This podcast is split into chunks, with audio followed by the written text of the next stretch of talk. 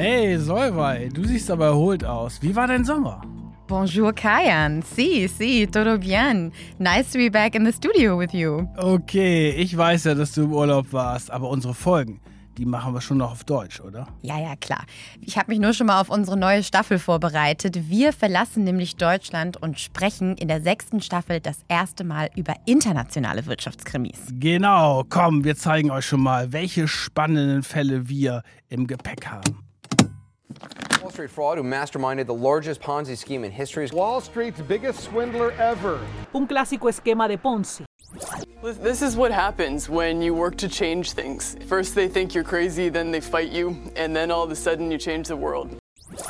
Genau, am 6. September, also an diesem Mittwoch, sind wir ganz offiziell aus der Sommerpause zurück und präsentieren euch die spannendsten Skandale der internationalen Wirtschaftswelt.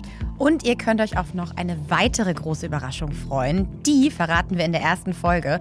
Also folgt dem Podcast und aktiviert die Glocke, damit ihr gleich benachrichtigt werdet, wenn die erste Episode online geht. Also dann bis Mittwoch. Wir freuen uns.